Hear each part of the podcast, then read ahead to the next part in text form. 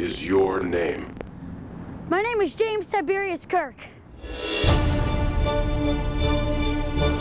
You've always had a hard time finding your place in this world, haven't you?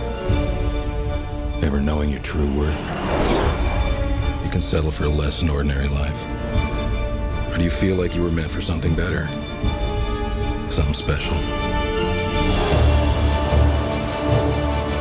You will always be a child of two worlds and fully capable of deciding your own destiny. The question you face is, which path will you choose? The wait is over. Are you afraid or aren't you? I will not allow you to lecture me. Then why do you stop me? Prepare to fire all weapons. I like this ship. It's exciting.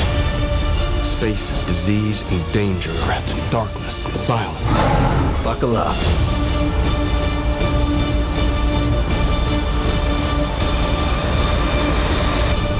Live long and prosper.